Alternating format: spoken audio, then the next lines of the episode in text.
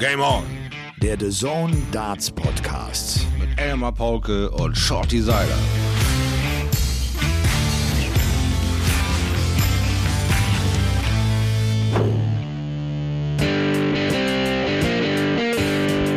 Der The Zone Darts Podcast. Mit Elmar Paulke und Shorty Seiler. Die sogar ihr Intro delegieren. Game on! Das war Roberto, Ladies and Gentlemen, und er hat vollkommen recht. Wir delegieren sogar unser Intro und wenn ich mich recht erinnere, äh, macht Shorty das ja mit seinem ganzen Leben. Also er hat ganz viel gelernt, der gute Roberto. Ich grüße euch und äh, heiße euch herzlich willkommen an diesem Dienstag, dem 11. Mai. Und dieser 11. Mai, er hat so ein Schwein. Er ist ein Game-On-Tag. Das können nur 52 andere Tage im Jahr von sich behaupten. Er ist einer.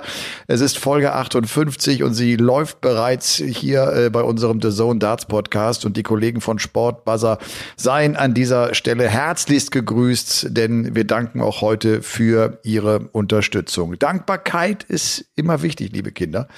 Das meine ich ausnahmsweise mal sehr, sehr ernst, ohne es weiter ausführen äh, zu wollen. Und ähm, apropos dankbar, so ein Tag wie heute, viel Sonne, früh aufgestanden, Brötchen beziehungsweise Semmeln geholt, die liebe Mama angerufen und ihr zum Muttertag gratuliert. Ihr ahnt, es ist Sonntag heute, Sonntag der 9. Mai, 18.03 Uhr. Ich bin Rad gefahren, ich habe Fußball gespielt mit den Jungs, äh, ich, hab, ich war im Pferdestall, ich habe ein bisschen in der Sonne sogar äh, gesessen und gelegen und ich habe viel gelächelt. Und du so jetzt, Shorty? Grüße dich. Äh, hallo Elmar. Erstmal natürlich zum Roberto. Bin sehr dankbar für das Aufpassen, wie man so ein Leben halt auch leben kann. Diese Intros machen mir einen Höllenbock, weil äh, sie sind so voller Leidenschaft und Enthusiasmus, dass mich einfach genau das äh, wieder ereilt. Es ist ein fettes Grinsen in meinem Gesicht äh, aufgrund der Leidenschaft von euch. Das ist einfach äh, sehr klasse und dafür bin ich sehr dankbar. Und äh, ja, heute war ein Tag zum Schrippen holen, dazu ein bisschen Schabefleisch, anständig die Frau geknutscht und dann Frühstück in die Figur geschoben, liebe Freunde. Ich bin also tipptopp vorbereitet, weil auch unsere liebe Klärchen da oben am Himmel schraubt mir anständig Vitamin D in die Figur, was mich gerade aufrecht stehen lässt und den Tag einfach nur genießen lässt. Ja. Ja, es ist echt, es ist echt so ein Frühlings- oder vielleicht schon Sommertag. Wir haben hier in ja. Oberbayern 23, 24 Grad. Es ist, es ist herrlich. Kurze Hose, T-Shirt und äh, bisschen in die Wiese legen. Ja. Tut gut, ne? Absolut, absolut. Und einfach nur mal die Seele baumeln lassen, ein bisschen atmen, ein bisschen auf die Geräusche hören, so langsam mitbekommen, wie die Welt wieder Gas gibt. Es wird wieder ein bisschen lauter. Man hört, dass, dass die Industrie wieder angeschraubt wird. Die Züge fahren ein bisschen heftiger. Es ist wieder ein bisschen mehr los auf der Autobahn. Es geht so langsam Richtung Normalität und man hätte es nicht geglaubt, aber dieses Untergrundmurmeln der Welt wird wieder etwas anschwellen. Wir werden also alle wieder mit ein bisschen unerwünschten Geräuschen umgehen müssen, aber sie werden uns auch irgendwie beruhigen und glücklich machen, weil es einfach sich ein bisschen normaler anfühlen wird. Ja, die dritte Welle scheint tatsächlich gebrochen mhm. in Sachen Corona. Das hat meiner Meinung nach natürlich überhaupt nichts mit irgendwelchen Ausgangssperren zu tun. Aber das ist mir irgendwie auch egal, muss ich ganz ehrlich sagen, solange da eine positive Tendenz äh, zu erkennen ist. Es gibt ja inzwischen einige, die nicht Corona leugnen, die aber sagen, die Maßnahmen der Regierung äh, sind eine Katastrophe und kritisieren sie scharf dafür, sind wütend darauf. Mir geht's da ehrlich gesagt nicht so. Ich bin nicht wütend. Die Ausgangssperre hat auch mein Leben irgendwie gar nicht beeinflusst. Klar, arbeiten gehen kannst du ja. Mhm. Es hat kein Restaurant offen. Es hat keine Bar geöffnet. Wo soll ich denn hingehen um 22 Uhr? Einfach mal eine Runde um den Block. Das hätte ich, glaube ich, sogar machen dürfen. Ich weiß es aber gar nicht so ganz genau. Also mich hat das nicht besonders eingeschränkt. Ich habe jetzt eher so das Gefühl, es ist die Zielgerade. Mhm. Jetzt kommt noch mal Endspurt. Jetzt, jetzt noch mal aufpassen, noch mal drei, vier, fünf, sechs Wochen, wer weiß wie lange zusammenreißen. Und dann haben wir diese miese Katze namens Corona, dann haben wir sie. Ja.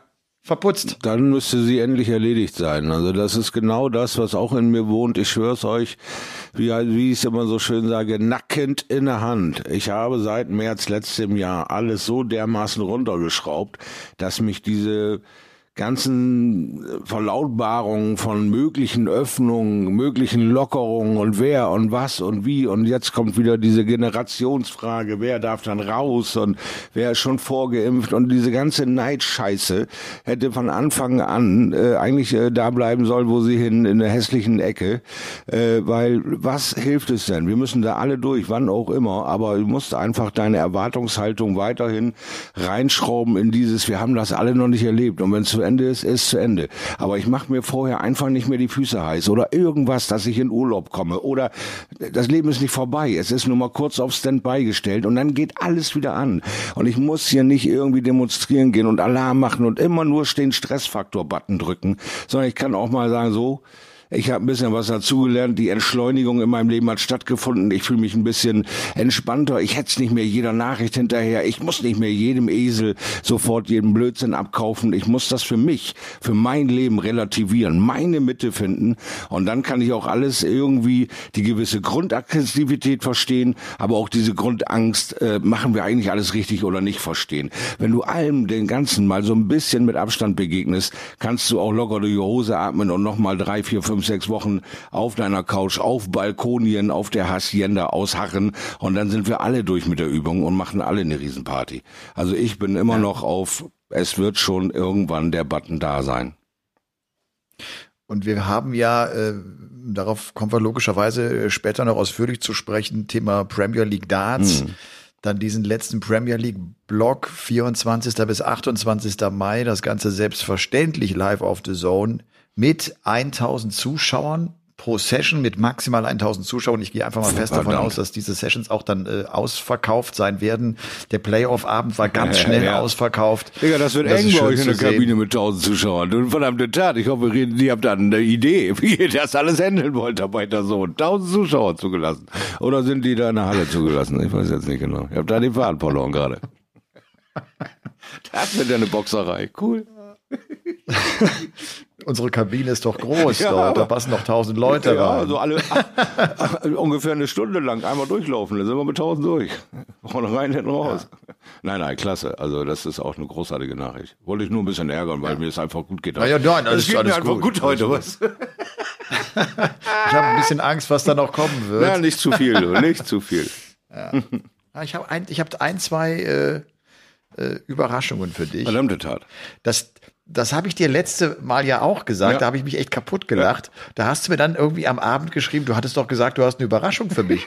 Und da habe ich gedacht, ey, alter Schwede, ich suche irgendwelche äh, Spielszenen raus mit Kommentar und allem und das empfindest du nicht als Überraschung. Geht's denn noch? Ja, äh, hör mal, wenn du dieses Leben so perfektionierst und outsourcest, wie ich es dir ja immer wieder rate und wie du delegierst, dann überrascht dich sowas nicht. Dann ist das eine Dienstleistung, die du von deinem Freund erwartest.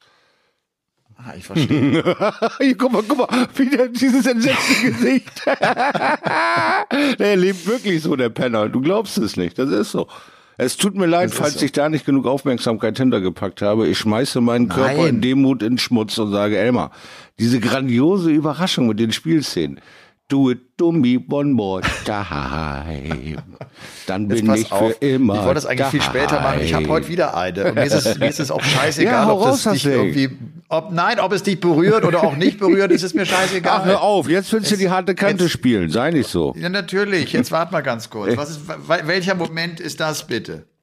Uh, Taylor's power exudes. Oh, he's thinking about it. Oh, he's on it again. goodness. Oh, my goodness. He's on the line, daughter, For 100,000 pounds. Three darts away from 100,000 pounds. It's never been seen live on television. Discreet. Miss. Potentially miss. Jamaican. 100. Gotta get the double 20 with the first dart. Oh. Yes, he's got it. Treble 19. Double 12 for history! History! Is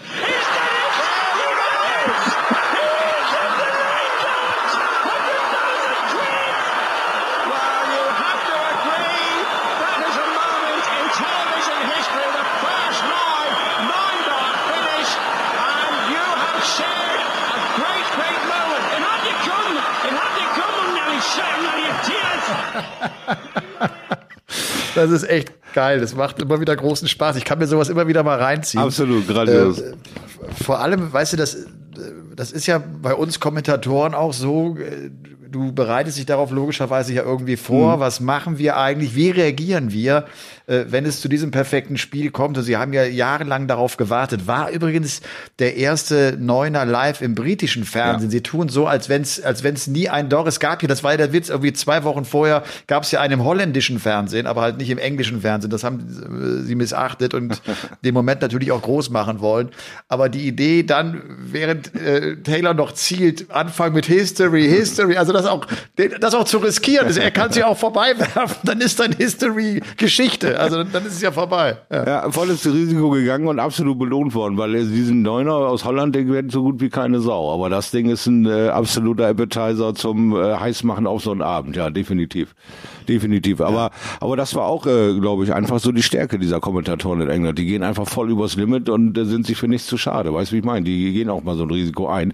Und wenn es blöd war, ja, dann ist das eben eine Nachricht für die Sun zwei Tage lang und dann ist das auch gegessen. Ne? Also die sind da ein bisschen abgehärteter, die Jungs. Aber das war einfach kolossal, wie das alles so aufeinander prallt und wie das dann äh, tatsächlich so zustande kam, war schon irre, ja. War cool. Ja, Viertelfinale Phil Taylor gegen Chris Mason, der ja inzwischen auch für ITV Sports Ja. immer als Experte mit dabei ist. Und dann war es endlich passiert und Taylor kassierte 100.000 Pfund dafür. Was was für ein Betrag, ne? Ja. Für, für zweieinhalb Minuten. Also das, das, äh, Naja, das, ist dieses schon Hole in One, fett. ne? Einmal ausholen im Hole in One, ne? Aber du bist ja dafür jahrelang über den Platz gelaufen, ne? Um diese Kunst tatsächlich irgendwann hinzubekommen. Oder vielleicht auch den Lucky Slip dann zu bekommen, dass er richtig vom Grün in die richtige Richtung abspringt und dann die Runde macht, ne? Und so ist beim Dart auch. Du semmelst 18.000 Dinger vorbei und einmal hast du diesen Moment und der wird golden belohnt, ne? Das ist natürlich großartig. Und du hast einen äh, History Book Eintrag und der bedeutet in England eine ganz andere Schiene als hier in Deutschland, ne? Hier in Deutschland wird das kurz erwähnt, dann gehen sie weiter und in England halten sie an, machen Selfies und geben dir einen and Chips aus. Ne?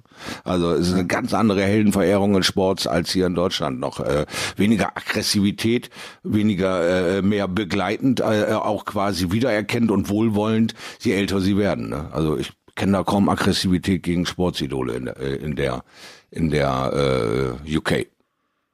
Ja.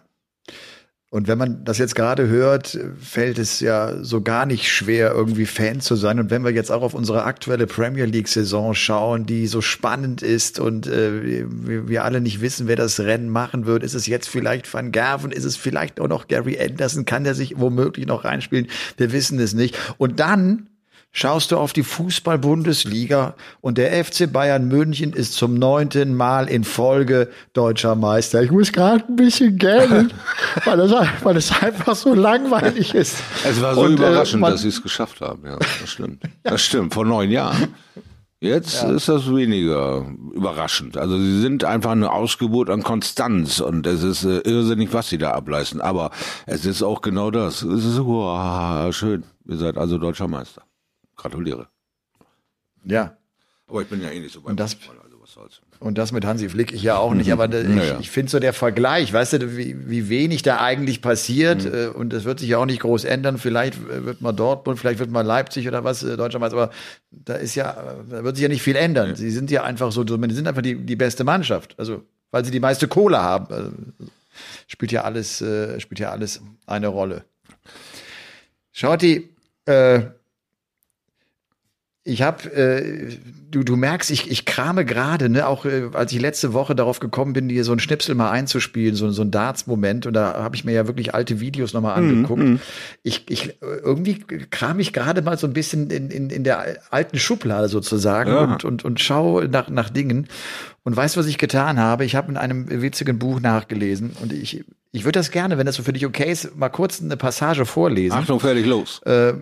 weil äh, ja, weil das einfach, weil das einfach ein, weil das einfach interessant ist, wie sich das verändert hat. Also äh, ahnst du, worum es geht? Na, bin, bin äh, erwartungsfreudig, sagen wir mal so. Okay. Es war einmal eine Elefantenherde. Junge Elefanten, alte Elefanten, große, dicke, dünne Elefanten. Einige sahen so aus wie der hier oder wie der da oder wie der da drüben. Alle ein bisschen verschieden, aber alle einigermaßen glücklich und allesamt Elefantenfarben. Nur Elmar nicht. Nein, das war nur ein Scherz. Das habe ich aber auch, äh, ich bin ja Papa, ne? Ja. Elmar, der bunte Elefant, kennst du das Buch? Das Äh, nein, leider noch nicht. Ich bin da eher gerade auf der Schiene, habe ich dir heute auch geschickt in den Social Medias, die Hennax, Norddeutsch, Plattdeutsch, Geschichten aus dem Moor und mit Wichteln und Zauberern und sowas. Das ist eher meins quasi. Aber nee, den, äh, den Elmar, den bunten Elefanten kenne ich noch nicht. Kennst du echt Nein. nicht? Also du hast ja, du hast ja Enkelkinder, das, Ja. ist, das ist ein Muss. Okay, dann- Das ist deshalb ein Muss. Also Elmar, der bunte Elefant, Mhm. er sieht halt komplett anders aus, weil er bunt ist und er ist total traurig Mhm. und denkt, mein Gott, ich bin, äh, ich bin ein Außenseiter in der Gruppe und so fühlt er sich auch. Äh, Bis irgendwann ihn alle herzen und denken, Elmar ist so besonders, weil er halt ein bisschen anders aussieht. Und es gibt einen Elmar-Tag und alles. Und du kannst dir vorstellen, äh, mit diesem Buch werde ich häufiger konfrontiert. Äh, Lustig war, ich glaube, vor zwei Jahren in England im Hotel, als wir zum Premier League Media Day gefahren sind, komme ich ins Hotel rein und steht unten so ein riesen Elmar-Elefant, so ein bunter. Ich dachte, da bist du doch, mein Freund. Da bist du doch. Hast du den gleich geklaut? Komm schon, hast du den gleich Mitgenommen. eingesteckt? Hast du direkt Nein, nein, nein, Luft nein. rausgelassen und direkt eingepackt. Nein, das war natürlich, schaut ihr nicht das, äh, der, das äh, Buch und diese Zeilen, die ich dir vorlesen wollte, sondern ich habe gerade äh, mein erstes Darts-Buch in der Hand. Darts, die Erde, eine Scheibe. Ja. Und äh, ich habe das deshalb nochmal in die Hand genommen, weil auch das häufig von euch gefragt wird, Mensch, wo kann man das bekommen? Ist es wirklich ausverkauft? Das ist ja tatsächlich so. Das haben wir 2012 äh, zusammen mit Tobi Drews in einem kleinen Eigenverlag, da haben wir auch nicht nachgedruckt. Wir haben, glaube ich, einmal nachgedruckt, aber dann auch nicht mehr. Und dann haben wir auch gesagt, jetzt lassen wir es, jetzt war es einfach so. Und dann äh, habe ich da kurz noch mal rum, rumgeblättert und äh, das Buch, der Titel Die Erde eine Scheibe, habe ich ja deshalb genommen, so war das auch meine Empfindung 2012, die ist ganz anders, als sie heute ist. Also heute gucke ich ganz anders, das habe ich auch da irgendwie mit festgestellt auf den Sport, als ich das damals äh, 2012 getan habe. Die Erde eine Scheibe, ich habe das so als als so einen eigenen Kosmos erlebt, ne? Und die die so die so die irgendwie ganz abgeschlossen von allem ihre eigene Welt haben. Und ich habe äh, sozusagen eine kleine Einleitung geschrieben mit dem, mit dem Thema Die Erde eine Scheibe. Und auch so geil, was ich mir dafür Gedanken gemacht hätte. So ein, so eine Einleitung würde ich heute nie mehr schreiben. Aber das hat mich damals irgendwie beschäftigt.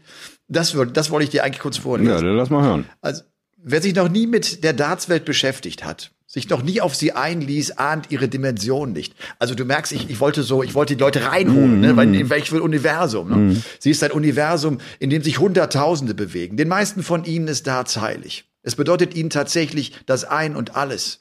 Mehr als eine Milliarde Darts machen sich pro Jahr auf den Weg in Richtung Bord. Mindestens.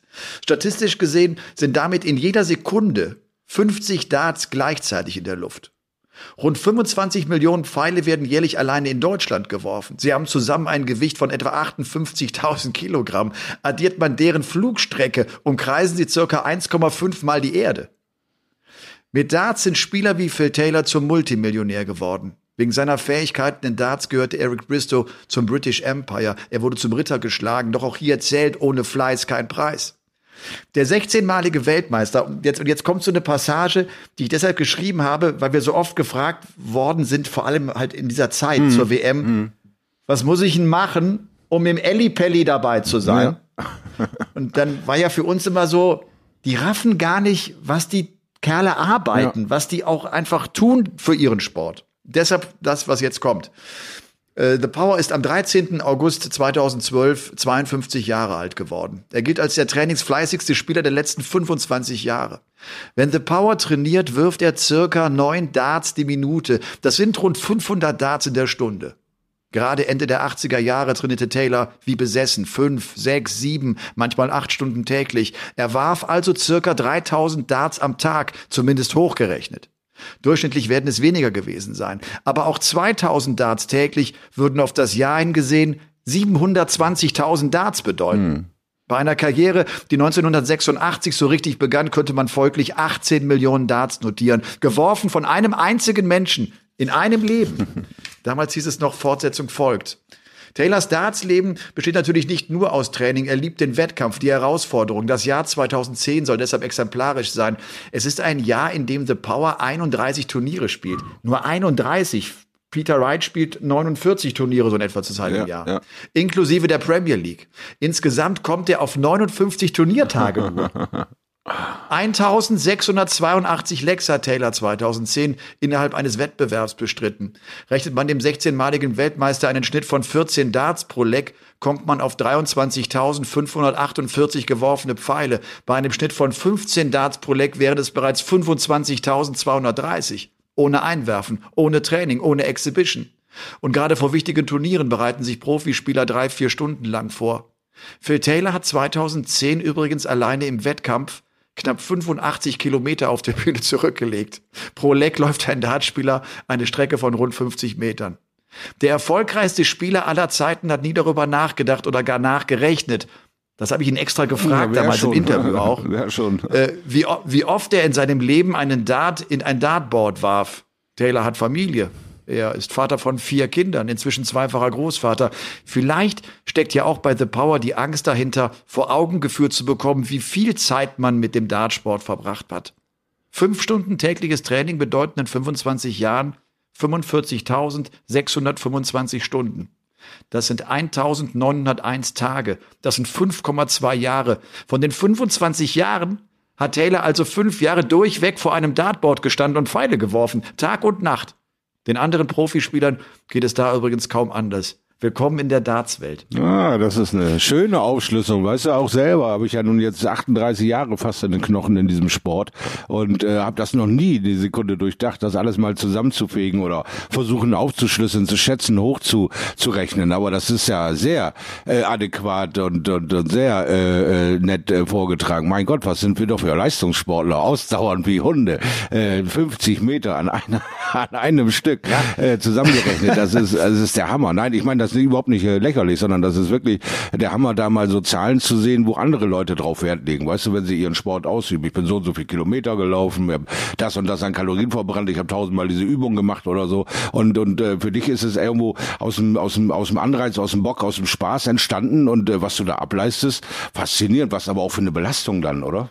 Wow. Wow. Ja, und, und vielleicht ja auch, weil es einfach ein Mentalsport ist. Man geht irgendwie nicht hin und sieht das als eine Leistung, Ja. dass ich jetzt einen Dart geworfen habe. Genau. Aber trotzdem äh, kommen so unfassbar was für, hohe Zahlen was für Zahlen, raus. ja, ne? was für was für wahnsinnig beeindruckende Zahlen und äh, das macht auch tatsächlich mal die Deutlichkeit dahinter, was für eine Arbeit dahinter steckt, wenn wenn uns so ganz lapidar entfleuchtet, it looks so fucking easy. Es sieht so verdammt einfach aus und, und dann haben sie den Flow, dann haben sie den den Schwung, weil man das kennt aus dem Training, da kennt man ja selber. Du bist äh, ja derjenige, der liebend gerne auf dem Fahrrad geht äh, und dann abgeht wie wie verrückt und äh, jetzt hast du dir ein Indoor-Bike geholt und diese halbe Stunde Power und du warst so platt, aber auch so zufrieden mit der ganzen Effizienz, die du dahinter gelegt hast, weil vorher war es ja alles nur äh, einfach, äh, ja, um es zu tun, einfach Rad zu fahren. Und dann hast du dir das mal effizient vorgenommen und siehst, was für eine Leidenschaft dafür sein muss, um das mehrere Jahre durchzuziehen. Nicht nicht mal eben drei Monate oder so und dann fühle ich mich gut, dann habe ich die sieben Kilo runter und alles ist ein bisschen straffer. Nein, fucking 25 Jahre, jeden Tag. Und natürlich hast du mal eine Woche frei und nimmst dir die selber frei, aber gefühlt jeden Tag. Also das ist eine Leidenschaft, eine Ausdauer. Und das zeigt wieder diesen mentales Monster Taylor war. Was für ein Kerl. Ich meine, klar, wir wissen alle, ich komme ja aus dem Tennissport und bin damals dann zum Darts gekommen, 2004, 2005. Äh, Und gerade in den ersten Jahren, also auch noch so um diese Zeit 2011 zu 12, haben die Leute ja gerätselt, die Spieler gerätselt. Und das kannst du vielleicht noch viel, viel besser äh, erklären, weil du, weil du ja als Spieler mit dabei warst. Warum der Taylor so gut ist. Sie haben ja alles überlegt, warum ist er so gut? Und er hatte ja äh, letztlich keinem erzählt, dass er einfach immer in seinem Büro trainiert hat. Also er hat nicht nur dann gespielt, wenn er im Pub war, sondern der hat sich ja seinen, seinen Arbeitstag hingelegt. Und er hat gewusst, wenn ich am Tag mindestens fünf Stunden trainiere alleine für mich und werfe, habe ich eine so hohe Wiederholung und eine so hohe Handzahl an Werf Würfen, die mir am Ende helfen wird, auch besser zu werden. Besser als alle anderen. Und das hat er geschafft. Und wenn er in seinem Tunnel ist, hat er genau eine Ansprechperson in der Halle.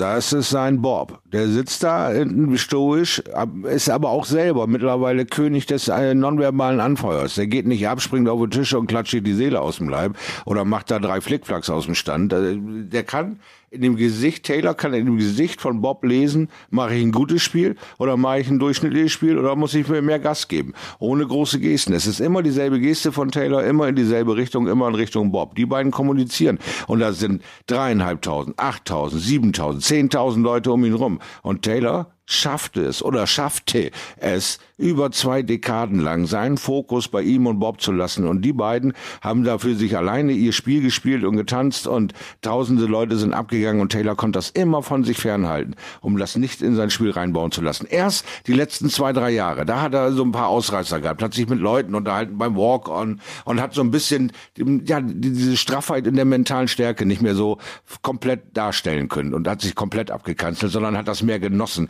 mehr die Zuschauer reingelassen an, an sich ran, aber war nicht mehr so effizient, nicht mehr so der Killerinstinkt, sondern hat auch mal das eine oder andere Spiel einfach verloren, weil, weil, weil er im Moment war. Er war einfach in dem Moment und hat gedacht, naja, lass ihn mal fünf gerade sein im Spiel mit dem Publikum und hat auch diese Phase dann noch genossen. Aber er war über zwei Dekaden einfach ein mentales Monster.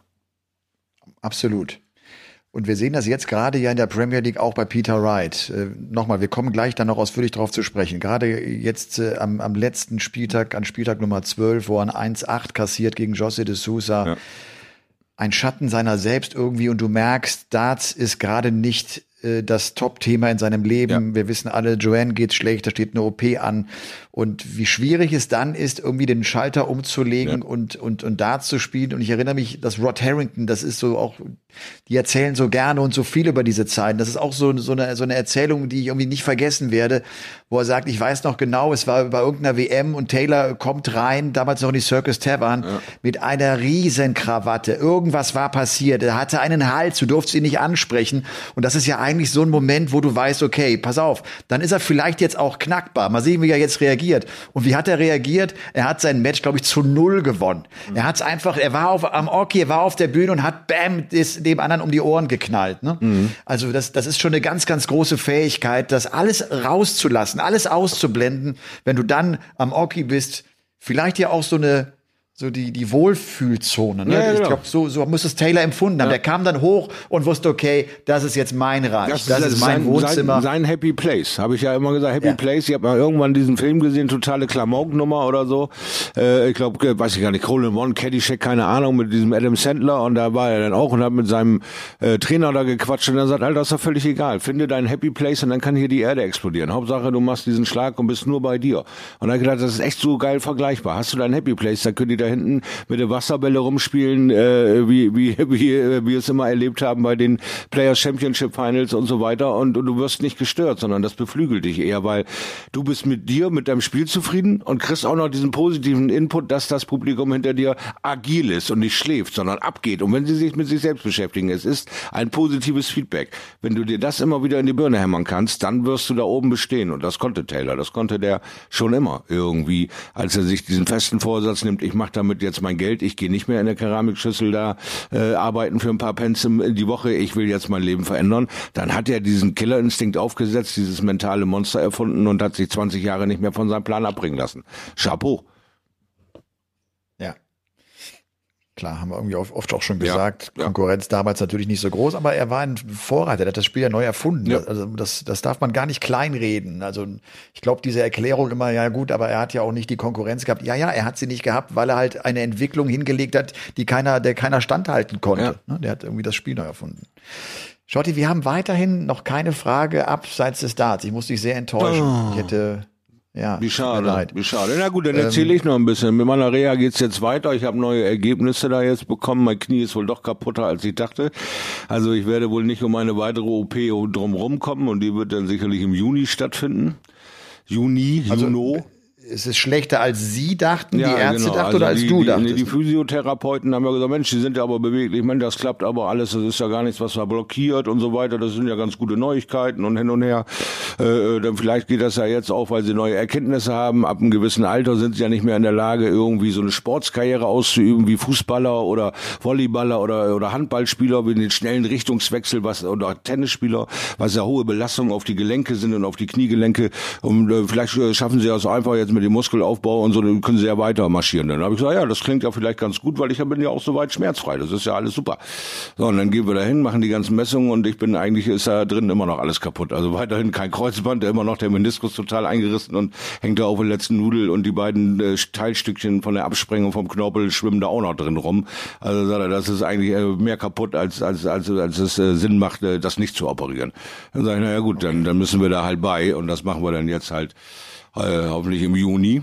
Und dann sind das eben drei Wochen Reha äh, direkt hinten dran da in dieser Klinik. Wenn ich Glück habe, dann äh, komme ich quasi wieder raus aus der Kiste und kann mich zumindest schon mal einigermaßen vernünftig bewegen und habe diese Storchenstöcker da, diese diese Unterarm-G-Stützen da nicht mehr so als äh, dringend nötig vielleicht nach drei Wochen. Wir werden sehen. Auf jeden Fall ist das denn der nächste Step.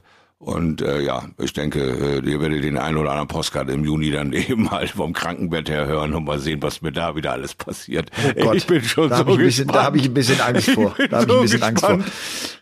Also falls, ne, Care-Pakete und so, falls der Dicke wieder nicht gefüttert wird, ne, das, das SOS kommt, ich schwör's euch. Aber du hast schon das World Matchplay im Hinterkopf, dass du dann Ja, Ende selbstverständlich. Juli da bist und äh, mit kommentieren kannst. Deswegen haben wir das alles so in den Zeitrahmen geballert, weil ich da auch gesagt habe, Druck, wenn denn jetzt, jetzt ist die Lücke, jetzt habe ich gerade die, die Zeit frei, jetzt Gas geben.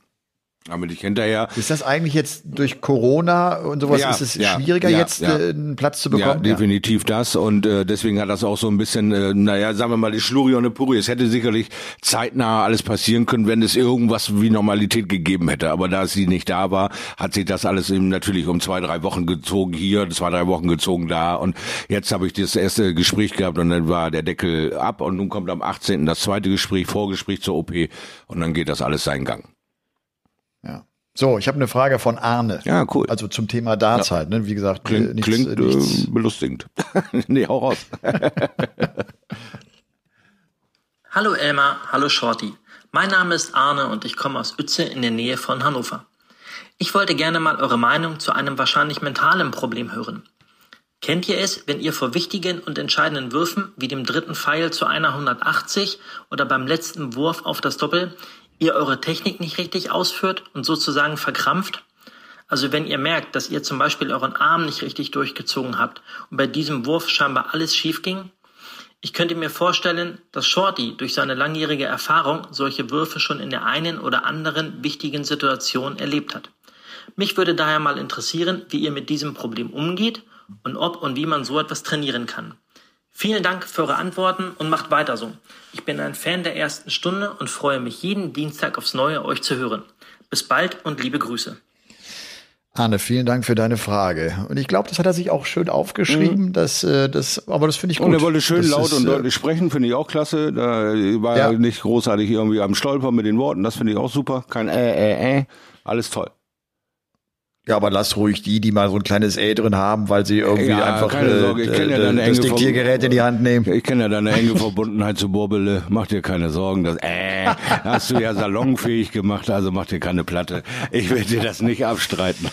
Nein, natürlich kenne ich Also diese Arne, Situation. Arne fragt, ja, Ja. ich glaube, die kennt, das ist eine Situation, die glaube ich jeder kennt. Ja, Ne? ja, ganz genau, weil das ist ja dann eben, äh, wo diese Leistungsexplosion oder dieser dieser Schuss ins Blaue quasi herkommt, ist einfach, dass du eine Erwartungshaltung an den Tag legst und weißt, du kannst diese 180 werfen.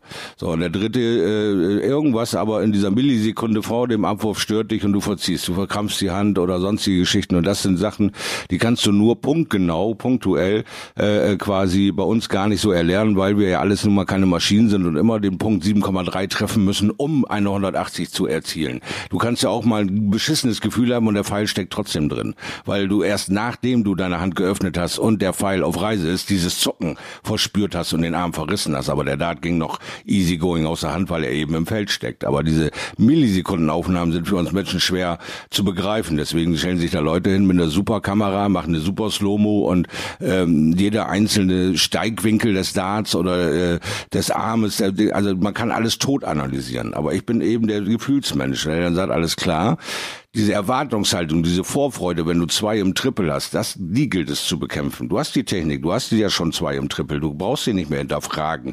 Du musst nur deine Erwartungshaltung beruhigen. Du musst dieses, hier ist die 180, erst dann schreien, wenn die fette Lady singt, wenn er wirklich drin ist. Weil du kannst dich ja auch zwischen Art 1 und Art 2 zusammenreißen. Bekanntlicherweise hast du schon zwei in diesem Feld. Wo ist da die Schwierigkeit, dass du da bei der 3 nicht genauso bei dir bleibst, weil du eine Erwartungshaltung hast, was kommt alles danach? Er schreit 180, der gute Raspberry schreit 180. Ich habe einen Mensch da, der haut, ich hau ihn rein. Der pfeift dieses Spiel ab und ich gewinne es. Was für eine Ekstase, was für ein Gefühl. Und genau darum geht es, da bei dir zu bleiben, das erst dann zu erleben, wenn du deine Arbeit gemacht hast. Und das ist Sisyphus Arbeit. Punkt genau, weil du diese ähm, Dinge nicht nachlesen kannst. Das sind Sachen, die du erleben musst. In der Situation, den Matchstart, die Nerven zu behalten und diesen Moment dann immer zu reiten. Das ist aber eine Sache, die mentalmäßig äh, mit mentalen Ankern und so weiter gesetzt werden kann. Da gibt es äh, Profis und Möglichkeiten, die dich da äh, weiterleiten können. Aber ich habe immer versucht, meine Erwartungshaltung zu bekämpfen. Erst den Dart werfen und dann nehmen, was kommt. Wann dann Ross Bray abgeht, dann gehe ich über die Bühne und äh, flip aus. Ja. Also natürlich eine Frage der Erfahrung, ne? wie häufig komme ich Ja, in so eine genau. Situation und wenn ich häufig in die Situation komme, und das ist ja auch, glaube ich, immer der Ratschlag, den wir auch von dir, Shorty, äh, gehört haben, spielt Turniere, spielt viele Turniere. Es muss für euch Normalität sein, dass ihr genau in diese Situation kommt. Und je normaler sich das anfühlt, äh, desto besser. Wir haben ja bei den Profis, finde ich, beim Neuner, Mhm. das ist vielleicht der einzige Moment, der vergleichbar ist, nämlich wenn sechs drin sind und plötzlich auch, wenn Zuschauer dabei sind, es auf einmal ruhig wird. Ja. Und dann wissen alle, jetzt könnte sein, dass er Geschichte schreibt, dass er was ganz Besonderes macht. Ne? Und, Und dann geht und dann cool rein. bleiben. Und dann geht die Halle ab. und dann cool bleiben. Dann geht der achte rein, dann geht die Halle noch mehr ab. Und den neunten dann rein. Dann darfst du mit der Halle abgehen. Aber da bei dir zu bleiben, das sind die, glaube ich, drei schwersten Darts von diesem ganzen Neuner. Die 280er, yo, yo, Party, kein Problem. Und jetzt auf einmal, uh, okay, jetzt gilt's. Der erste ist drin, der zweite ist drin. Und dass dir da nicht schon die Schädeldecke wegfliegt und du abgehst, das siehst du, dass sie das trainieren können durch diese mentale Arbeit. Sonst hätten wir nie Neuner gesehen. Ja? Also, es ist einfach eine Erwartungshaltung, die du irgendwie bekämpfen musst. Erst siegen, dann Erinnerst freuen. du dich, Shorty, äh, an die Zuschauerfrage, wo es hieß, wir könnten äh, rückwirkend äh, einen Dart Mhm. Ja. Mhm. verändern? Ich bekomme immer noch völlig entsetzte Zuschriften, die da sagen, dass ihr damals nicht den, den, den Dart von Van Gerven genommen habt, Mhm. dass er zwei nacheinander wirft. Ja, ja, na klar. Logisch, jeder hat so seine Empfindung. Ne? Also ich sag ja, ich bleib immer noch dabei, dass ich da die einzige Ego-Shooter-Nummer rausgehauen habe und sag, mein Dart hätte ich gerne mal verändert.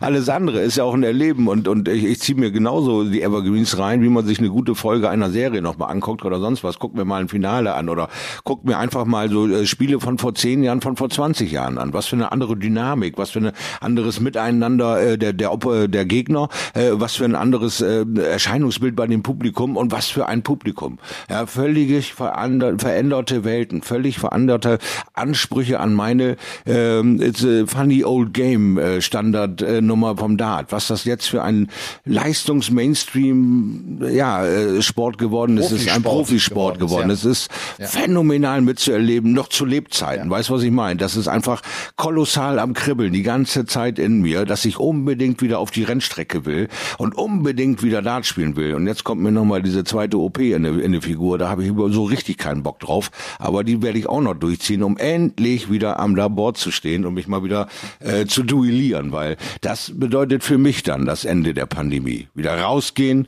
wieder mit Leuten treffen, wieder Dart spielen. Ein Begegnungssport. Verstehst? Verstehe ich. Du, jetzt schaue ich gerade auf die Uhr. Wir haben jetzt schon 40 Minuten äh, ge, ge, ge, gesabbelt. Also ich bin ganz ehrlich, wir haben bestimmt zehnmal Ja. Darts gesagt. Also Leistungsnachweis ist, ist eine 4,9. Das stimmt, das stimmt. Und trotzdem würde ich jetzt auf die zweite Zuschauerfrage einfach äh, verzichten. Das war eine Frage von Martin.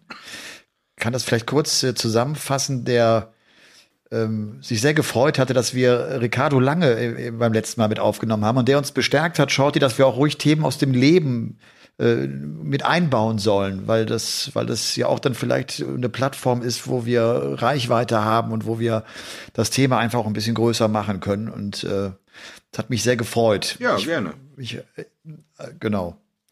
Lass uns auf die Premier League, auf Block 3 zu sprechen kommen. Das waren nur drei Tage, aber die waren sehr ereignisreich. Die hatten unheimlich viel äh, äh, zu bieten. Allen voran. Ich finde, lass uns anfangen mit Gary Anderson. Bitte. Als Gary Anderson an Tag zwei, also drei Spieltage waren's, und dann hat er das äh, Match an Tag zwei gespielt gegen Peter Wright, der natürlich weit unter seiner Form ist.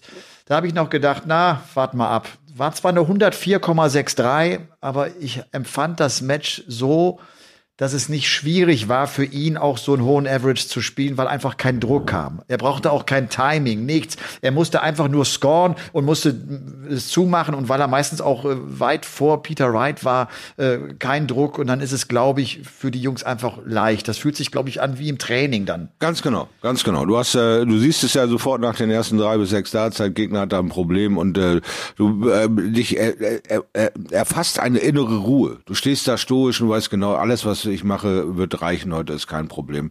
Und äh, ja, mehr war da auch eigentlich gar nicht so zu sagen. Natürlich war das ein Sahnespiel. Das bestärkt auch ihn in seiner Negativauffassung dieser Premier League, dass er mit nichts von Leistung äh, bisher zufrieden war. Mal so ein kleiner Step so genau rechtzeitig vielleicht nochmal den, äh, das Ruder in die andere Richtung rumgerissen. Wer weiß es denn am Ende? Das ist, du hast es ja schon angesprochen, es ist ja super tight da noch, es ist ja noch einiges möglich. Äh, also von daher äh, eine schöne Show von Gary Anderson mal wieder bestätigt, warum er da eigentlich ist, weil da haben auch viele so ein bisschen äh, geweint und gesagt, Mensch, das ist äh, nicht den zweiten jetzt so äh, wie Glenn Durant da abgehen sehen. Was ist denn da los? Und bei Peter Ja. ist es natürlich äh, nachvollziehbar. Bei Peter mit seiner mit dem Nackenproblem da und äh, wie du schon sagst, mit Joanne, mit der nächsten OP, der ist vom Kopf her einfach, der ist ein- einfach nur Person, ist da, aber es ist, er ist hüllenlos, er ist, er ist leer. Da ist kein nichts Ja. drin. Und Peter ist ein ganz sensibler Typ und ein empathischer Mensch. Das, das ist einer, der steckt das nicht einfach so weg. Genau. Aber äh, ich, ich wollte das nur aufbauen mit Gary Anderson. Also er schlägt Peter Wright, da haben ihn viele schon total abgefeiert. Da habe ich irgendwie, weißt du, da, wir kommentieren, da wirst du morgens wach und dachte ich irgendwie, ja, es war gut und hat mich gefreut, aber es war noch nicht so wirklich Genau. gut. Und dann kommt das Match gegen Dimitri Vandenberg. Und das ist richtig Ja. gut. Da ist Anderson seit, seit Monaten seit Monaten zum ersten Mal wieder geflogen. Der hat einen Lauf geschoben. Der hatte, der, der hatte so alle Momente auf seiner Seite. Der checkt 146, er checkt 123. Er, er hat eine Doppelquote von 80 Prozent. Das, das war so ein richtig fettes Ding. 108er Average, äh, den er da knapp spielt, gegen einen sehr, sehr guten Dimitri Vandenberg. Ja. Der hat ja völlig verrückten dritten Premier League Block erlebt. Der spielt 107 gegen Van Gerven und 60 Prozent Doppel. Er spielt 105 gegen Anderson und 50 Prozent Doppel und er kriegt keine Schnitte, er kriegt keinen Punkt dafür. Ja, ist irre, ne? Also da, die Dinger, die er davor eingesammelt hat, waren deutlich äh, äh, schwerer äh, an, anvisiert und gingen dann leichter. Und jetzt hat er gedacht, so, jetzt hat er seinen Lauf, nun ist er der Erschrecker. Und dann hat er wieder Scheiße gefressen. Da kannst du mal sehen, wie ruckzuck das in unserem Sport geht. Ne? Du hast einmal äh, holst du dir das größte Stück vom Kuchen, am Ende kriegst du nur die Kerze. Ne? Also die Jungs müssen aufpassen. Espinel dasselbe in Grün, ja, weil du gerade so leidenschaftlich davon erzählst, dass diese beiden Jungs das Ding angeführt haben, eigentlich dominiert haben und auf einmal steht da wieder der The Green Machine äh, am Ende der ganzen äh, Potpourri-Nummer hier dritter Block. Und wer führt das Ding wieder an? Der, den wir da oben so schnell eigentlich nicht erwartet hatten. Äh, lass uns ganz Ja, kurz das ja. Thema Anderson abschließen. Bitte. Was bedeuten diese beiden Auftritte für Anderson? Der nimmt das gute Gefühl natürlich mit, hat jetzt, glaube ich, das Problem, dass es wieder eine zweiwöchige Pause ist. Mhm. Oder? Er kann in zwei Wochen, glaube ich, von diesem Gefühl nicht mehr profitieren. Oder nimmt man das auch über 14 Tage äh, mit äh, wieder ans Oki? Also es kommt äh, natürlich darauf an, ob Anderson sich überhaupt irgendwie die Blöße gibt und in der Zeit irgendwie mal ein paar Darts an die, an die Wand feuert, bevor der nächste Spieltag ist. Weil es gibt auch viele Menschen, die gehen von zu Turnier zu Turnier, von Ligaspiel zu Ligaspiel. Da das ja alles nicht da ist, äh, wird er sich da hinstellen, aber das gute Gefühl wird er reiten, weil er es äh, mehr oder minder schon so lange auch gesucht hat. Wir reden ja auch bei Anderson wieder über Monate, die er mehr durchschnittlich Leistung äh, gebracht hat, aber nie wieder so richtig geflogen ist. Ich denke schon, dass Anderson war der Typ ist, der das äh, zwei Wochen lang konservieren kann und da nochmal ein richtiges Endschlusskonzert spielen will. Das äh, ist vielleicht ja auch eine Frage der Erfahrung, Ja, ne, ja. die er, die er äh, logischerweise einsetzen kann. Das war jetzt das beste Match seit 42 TV-Partien von Anderson. Hör dir das an. Also, und 42, das, das ist schon, das, eine ist schon lang. Ja, Also, ne, das, ist echt eine Strecke. Ja, das ist eine Strecke. Ne? Also von daher, ich, äh, alle wollen den Flying Scotsman wiedersehen. Alle wollen das Lächeln, dieses kleine verschmitzte Lächeln sehen. Und er hat es ja gesagt. Ich glaube, da fiel uns äh, der Ausdruck erstmal das richtig vor die Füße. It's looks so fucking easy. Er hat diesen Sport so einfach aussehen lassen, dass wir so viele Anhänger gewonnen haben wie verrückt. Aber keiner sah je so entspannt aus wie er. Vielleicht noch mal ganz kurz äh, Stand in der Tabelle. Ja. Also Van Gerven ist jetzt die Eins mit 17 Punkten. Ja. Espinel und Vandenberg haben 15 Punkte. Dann kommt Platz 4 mit Jose de Sousa Mhm. 14, Johnny Clayton auf 5, 14 Punkte, Gary Anderson 12, James Wade 11, Peter Wright 9 Punkte. Mhm. Peter Wright wird meiner Meinung nach nichts zu tun haben mit den Playoffs. Gehe ich von aus. Die erste Frage an dich, Shorty. Mhm. Wird einer von den beiden, Espinel und Vandenberg, wird einer noch abgefangen oder sind die durch für dich?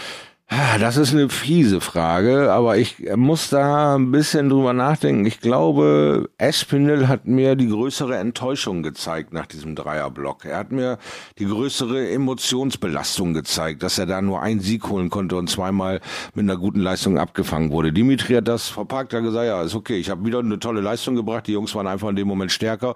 Diese Tage kenne ich auch von meiner Seite. Die bringen eine tolle Leistung und ich bin an dem Tag stärker. Der hat es mehr so, ja, weggesteckt. Aber ich glaube, wenn, denn, obwohl natürlich acht Lecks Vorsprung auf äh, Dimitri natürlich noch für Espinel sprechen, aber wenn es dann einen erwischt, bin ich doch, glaube ich, eher, glaube ich eher, obwohl ich da ja immer verbrannte Erde hinterlasse bei Espinel, dass es den erwischen wird. Dass es den erwischen wird. Ansonsten ist es natürlich ein harter Kampf, der da kommen wird Ja. um Platz Nummer vier. De Sousa, äh, und dem kam dieses 8-1 natürlich jetzt wunderbar Absolut. zu Pass gegen Peter Wright. War Ja. perfekt für die Leckdifferenz, steht bei plus 12 Lecks mit 14 Punkten. Also das ist jetzt wirklich ein Fight. De Sousa, Clayton, wie gesagt, beide 14. Clayton hat plus 4 Leckdifferenz. Anderson hat äh, eine Null da Eine Null, stehen. ja. Also der ist 12 Lecks hinterher im Vergleich zu De Sousa. Aber es sind ja auch noch äh, ein paar Spieltage, vier an Mhm. der Zahl, bis es dann in den Playoff-Abend geht. Und irgendwie habe ich das Gefühl, der Anderson, der hat jetzt Bock drauf. Und äh, wenn der das so ein bisschen mitnehmen kann, wahrscheinlich wissen wir sofort am Montag, dem 24. abends, wenn er da auch noch mal ein gutes Match nachlegt, dann, äh, dann ist er wahrscheinlich bereit für den Kampf. Ja, das- Und dann wird es natürlich echt spannend. Ja. Also an- die Anspannung ist diese Premier League kaum zu überbieten. Also wo sie quasi als langweilig angekündigt wurde, hat sie diese, also die hat allen äh, Kritikern die Hose in die Kniekehle gezogen und die mit ihren äh, ganzen Kritiken da schön blöd aussehen lassen. Also von daher, die ist einfach Deluxe und äh, es macht sogar Bock, sich auf die einzelnen Blocktage zu freuen, dass du nicht nur einen Abend hast die Woche, sondern Block gleich vier Tage hintereinander, zack, diskutieren 14 Tage, jeder ist der Manager, jeder hat eine andere Idee. Du kannst tausend Nebengeräusche aufmachen dazu. Ich habe aber das gesehen, ich habe das gesehen. Wir werfen unsere Meinung in den Ring und die Jungs haben einfach nur die Aufgabe, uns zu entertainen und sie bekommen es hin. Und jetzt gibt's auch noch die verbale Unterstützung des Publikums. Also es wird sich einfach, glaube ich, sexy anfühlen, so bisschen, ja, ein bisschen Igelnasenalarm, denke ich mal, wird es an dem Abend geben bei euch. Ja. Ich habe äh, die Befürchtung oder ich, ich habe so ein Gefühl, dass vielleicht dadurch, dass Zuschauer da sind, äh, so ein, zwei Spiele auch überpacen werden. Die wollen es dann zu sehr. Ja. Die, sie, sie haben dann so viel Bock drauf und die Gefahr ist da, ne, dass du Ja, überdrehst. ja, absolut. Auch zu viel Emotionen vielleicht bringst und so nicht beim Spiel bist, nicht bei dir bist. Du aber äh, das Match dann auch noch von Van Gerven gegen Wade jetzt an diesem Oh, zwölften ja. Spieltag. Da geht der Wade mit 110,28 Punkten 3-8 raus. Der spielt einen 110er und geht mit 3-8 nach Hause. Und wir haben ihn ständig auf der Uhr, weil er so um die 95 abliefert. Und da holt er sich alle Spiele. Dann geht er über 100, macht eine tolle Serie. Jetzt bleibt er über 100. Er bringt sein Level in den beknackten Olymp. Und wird nur abgewatscht. Wie sich das für James Wade gerade anfühlt, kann ich nicht nur erahnen. Weil was für eine Leistungsexplosion, Freunde der Sonne, ja. Der kommt da auf die letzte Schiene dann doch noch irgendwie äh, in diesem Bereich, oh, ich darf mich beschweren, ich bin Vierter der Welt, wieso werde ich nicht für die Premier League klar gemacht? Oh, da ist einer krank, zack, ich komme doch rein. Und liefert ab in einer Manier, Hut ab, Chapeau. Und jetzt kann er auf einmal dieses Level am laufenden Band produzieren und kriegt trotzdem ein paar hinten drauf. Also wie sie es für Wade anfühlt, keine Ahnung. Kann ich wirklich nicht sagen.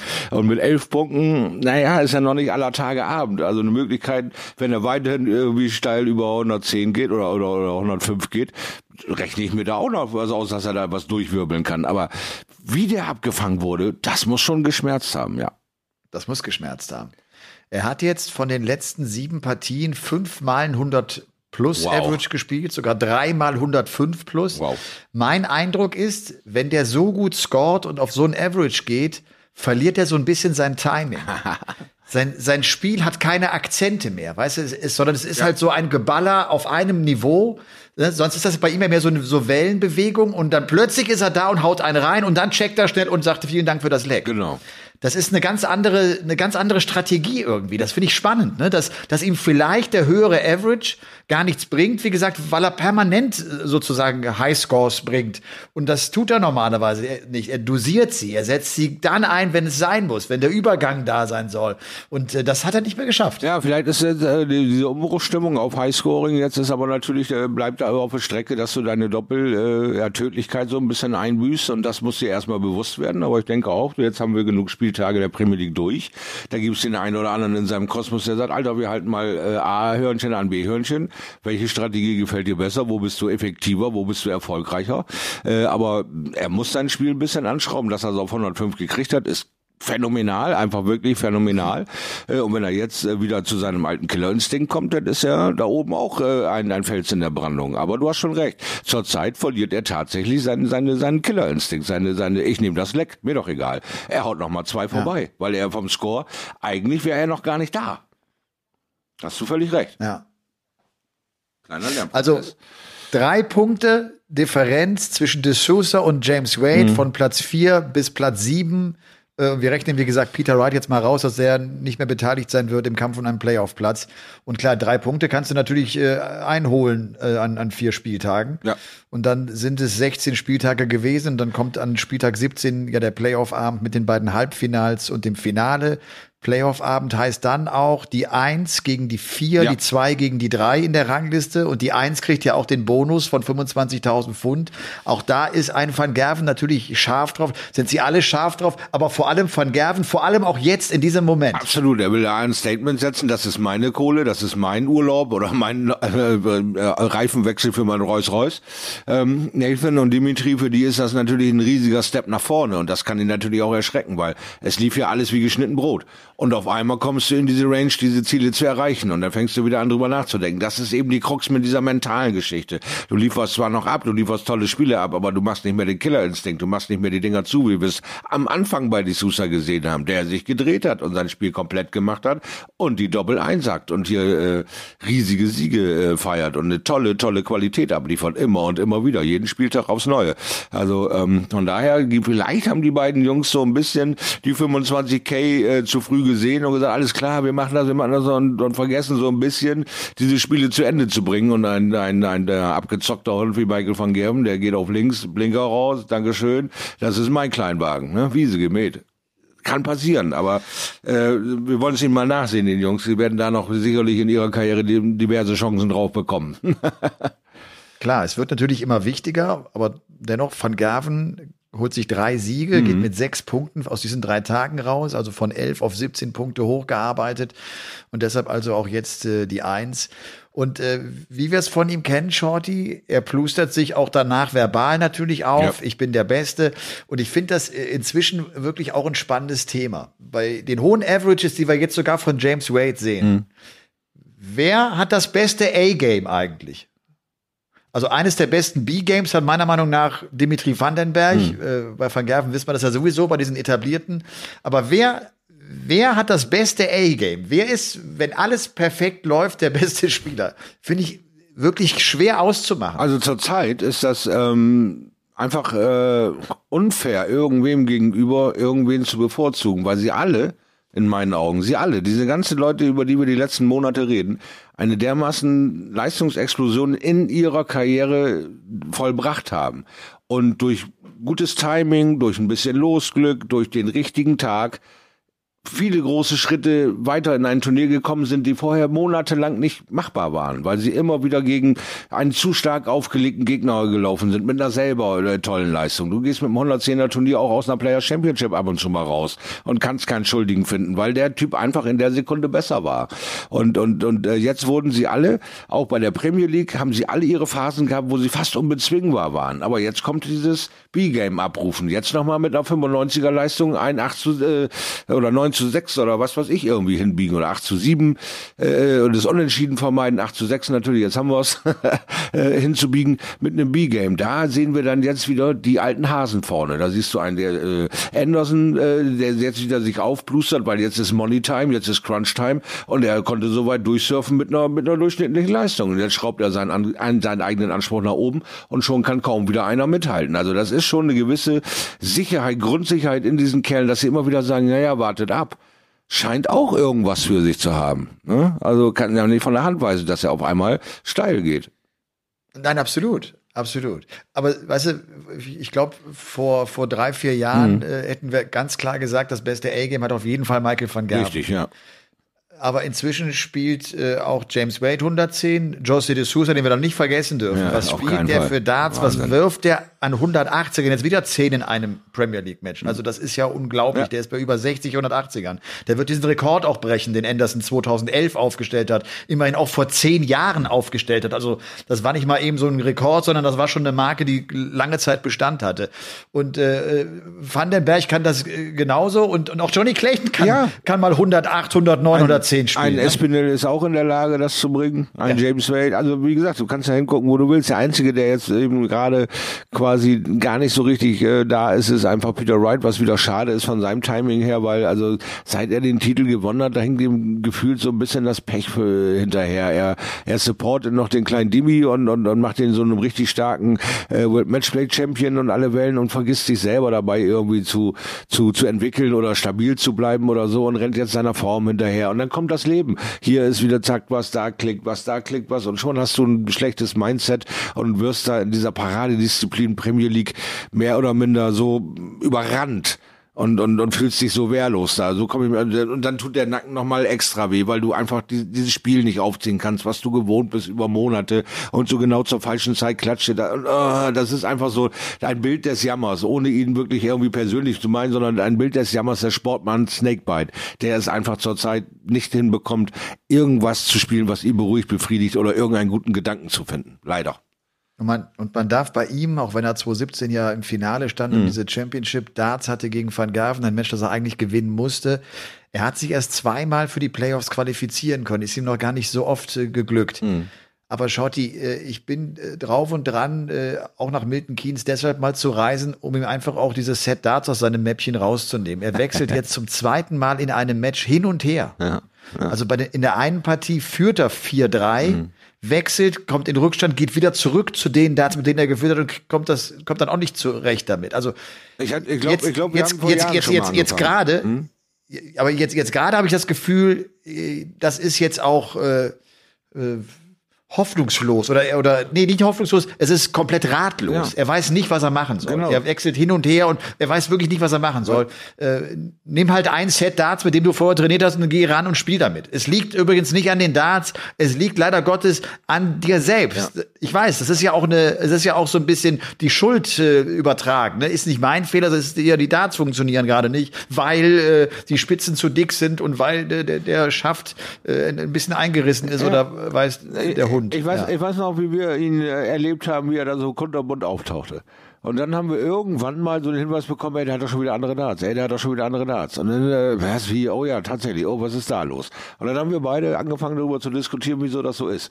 Und dann gesagt, das ist keine gute Idee, weil irgendwann verzettelst du dich. Irgendwann hast du für jedes Set Darts irgendeine gute Ausrede für dich selbst, wieso dieses Set Darts heute genau das Richtige ist. Und genau das passiert jetzt bei Peter Wright, dass er schon in dem Match die Darts wechseln, wieder zurückwechseln, hin und her wechseln, heißt, dass er konfus ist, dass er da oben einfach nicht bei sich ist, weil er kein Vertrauen zu gar nichts mehr hat. Zu überhaupt nichts mehr. Diese Darts haben immer Doppelzehn getroffen. Wieso treffen die jetzt Doppelzehn nicht? Ja, weil du sie nicht triffst. Da muss er erstmal wieder zurück auf diesen Trichter, dass er es ist, der das bestimmt, wo diese Darts hinfliegen. Und äh, ja, das ist jetzt so eine ganz dunkle Zeit, wo eben, wie wir gerade gesagt haben, wenn wir das Leben von Peter Wright so mal zusammenfegen nach diesem WM-Titel, er konnte nichts zeigen, er konnte sie nicht, äh, er konnte seinen Snakebite-Avatar nicht nach draußen tragen, er konnte nicht das umsetzen, was alle Weltmeister 20 Jahre lang vor ihm machen konnten. Äh, der nächste Weltmeister wird gekürt, das Ding ist immer noch dicht, er konnte nichts tun.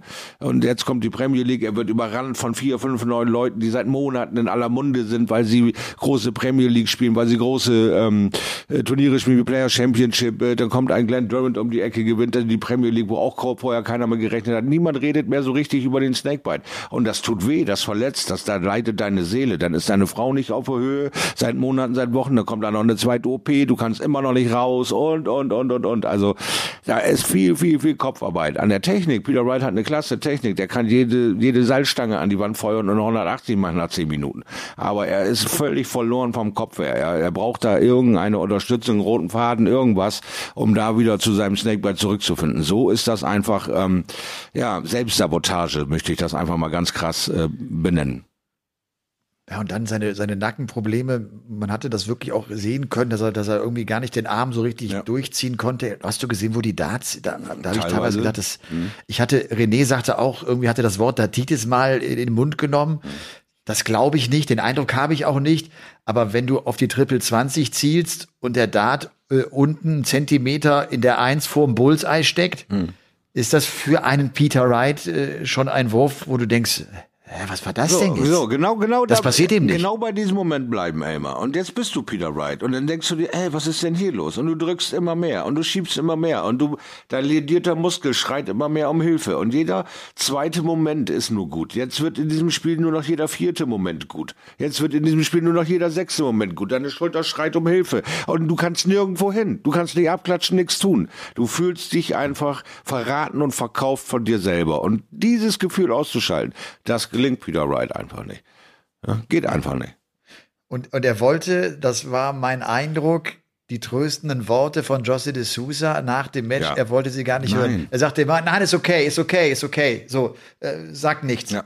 Ich weiß, was los ist. Sag mir jetzt nicht, dass es, dass es dir leid tut und dass du, dass ich besser spielen kann. So ungefähr, das weiß ich. Ganz genau. Dann Komm mir jetzt nicht mit, komm mir nicht mit Mitleid. Genau, genau das ist. Hab ich keinen Bock Genau drauf. dasselbe, was Glenn Durant auch gesagt hat. Leute, ist gut jetzt. Ja. Ich weiß, was los ist. Dankeschön. Irgendwann empfindest du das als, äh, ist jetzt in Ordnung. Ich bin kein verletztes Tier. Es läuft. Ich, ich krieg das hin. Weil, weil das ist ja auch der Ehrgeiz, den du selber hast. Das spornt dich ja dann auch irgendwann an und irgendwann empfindest du das als störend. Und jetzt ist dieser Neuling in der Premier League in der Lage, dir so einen auf den Arsch zu hauen und sagt auch noch, Mann, ich weiß ja, war nicht so toll. Und so, ja, komm, äh, ne, geh den Mond anheulen, ist okay. Wir sehen uns nächstes Jahr. Wenn, wenn ich das Gefühl habe, ich bin wieder konkurrenzfähig, José, dann sehen wir uns auf der Bühne. Dann äh, können wir beide uns unterhalten. Aber jetzt bin ich einfach irgendwie mit einem Messer bei einer Schießerei und das kann nie gut ausgehen. Ach, also ich, ich freue mich echt äh, auf, auf spannende Tage, auf die Entscheidung der Premier League Darts. Wie gesagt, 24. bis 28. mit Fans äh, und in einem tollen Showdown. Bin sehr gespannt. Äh, Experten werden sein Flo Hempel, den, den, den wilde Sohn mal äh, testen. Den finde ich eine schöne Idee. Und auch Gaga ist dabei, freuen wir uns auch drüber. Und der großartige Shorty ist dann natürlich auch äh, World Matchplay äh, dann wieder mit von der Yes, Partie. yes, juhu. Was steht an die Woche bei dir, Shorty? Ja, die Woche ist eigentlich nur gefüllt, also quasi mit Arbeit. ich äh, habe ja nun tatsächlich auch den Schritt gewagt und habe diesen shorty-merch.de Shop eröffnet und da sind wir in Fleißarbeit, äh, Produkte einpflegen, machen und tun und sich mit Leuten treffen, äh, äh, Affiliate-Partnerschaften äh, zusammenführen, um diesen Shop halt von Data für Data äh, dann auch äh, so aufzustellen, dass er quasi übersichtlich ist und auch benutzt werden kann. Und da habe ich dann noch ein Treffen äh, mit dem äh, Jungen, mit dem ich das zusammen mache in Kassel, wo wir uns hinsetzen, die zwei Tage dann einmal eben brainstorming, wie soll dieses Ding eigentlich ähm, äh, vonstatten gehen, weil ich bin ja eher ungewöhnlich und will da andere Sachen drin haben als jeder andere, sondern äh, du kennst das halt. So- Fußballschuhe und ja, so, Zum, ne? zum. Beispiel diese äh, Langlaufunterhosen, ja, die nie warm werden, ne? Ja. oder eben mal das Das T-Shirt, gut. das T-Shirt, was nie zu eng wird, ne? oder eben Dinge, die dir im täglichen Gebrauch wirklich absolut auf den Sack gehen, ja, Sachen, die dich unwahrscheinlich stören und ja.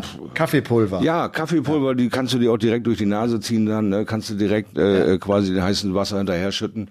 Also es geht alles äh, so seinen Gang. Nein, ich, ich, ich bin quasi beschäftigt mit shortymerch.de aufbauen und das wird eine arbeitsreiche Woche und ja, und dann äh, freue ich mich wieder aufs Wochenende sozusagen und auf den Sonntag, ne?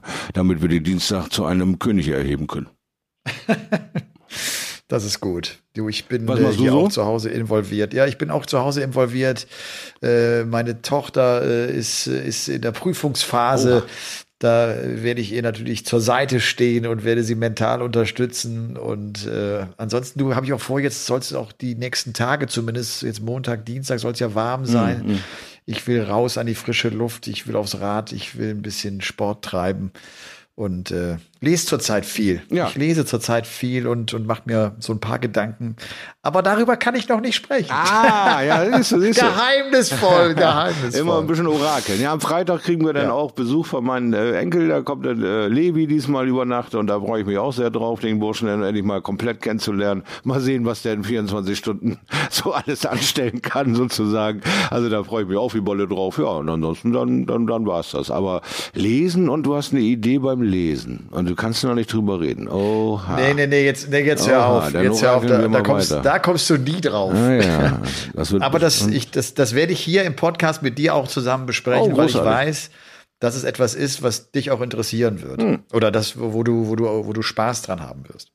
Wie auch immer. Jetzt will ich jetzt, ich, das war nicht meine Absicht, darüber überhaupt jetzt zu reden. Ich, du hast mich zu dieser Aussage Ich äh, weiß. genötigt. Hör mal, dafür liebe ich diesen Podcast. Immer mal wieder irgendwas rauszukitzeln, was noch gar nicht so war. Letzte Woche habe ich da, hau ich diesen blöden Spruch raus, ja, weil du sagst, ja, jetzt kommt ja Premier League und René. Ich sag, oh René, 10 Prozent, da mache ich doch mal ein, weil sowas lese ich ja auch, ja. Ich lese ja auch ab und zu mal in diesen Social Media und denke, oha, jetzt gibt's dir mal einen, einfach nur so. Und am Ende denke ich, Alter, du hast noch gar nichts fertig. Hast du sie eigentlich noch alle oder was?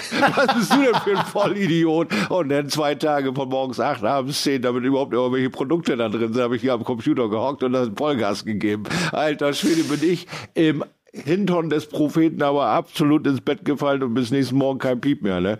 Lieber Gott, ist Kopfarbeit anstrengend, ey. Martha Ziege. Ich wünsche euch zu Hause auch allen eine gute Woche. Lasst euch gut gehen, lasst euch nicht ärgern, bleibt stabil, bleibt gesund. Ja, bitte. Und äh, wenn ihr Lust habt, äh, stellt uns weiter Fragen, schickt uns Sprachnachrichten. Ihr wisst, elmar.paulke13.gmx.de. Ich sage das gerne noch einmal, elmar.paulke13.gmx.de. Haut uns äh, Intros her. Äh, ihr merkt, wir versuchen jede Folge mit einem zu starten Ja. und wir werden Zuschauerfragen von euch mit reinnehmen. Sehr, sehr gerne sogar. Lasst uns das einfach weiterleben. Also, kommt äh, gut in die Woche rein. Schaut dir einen schönen Abend Ebenfalls noch. Bis ganz bald. euch Ciao. allen da draußen. Ciao, ciao.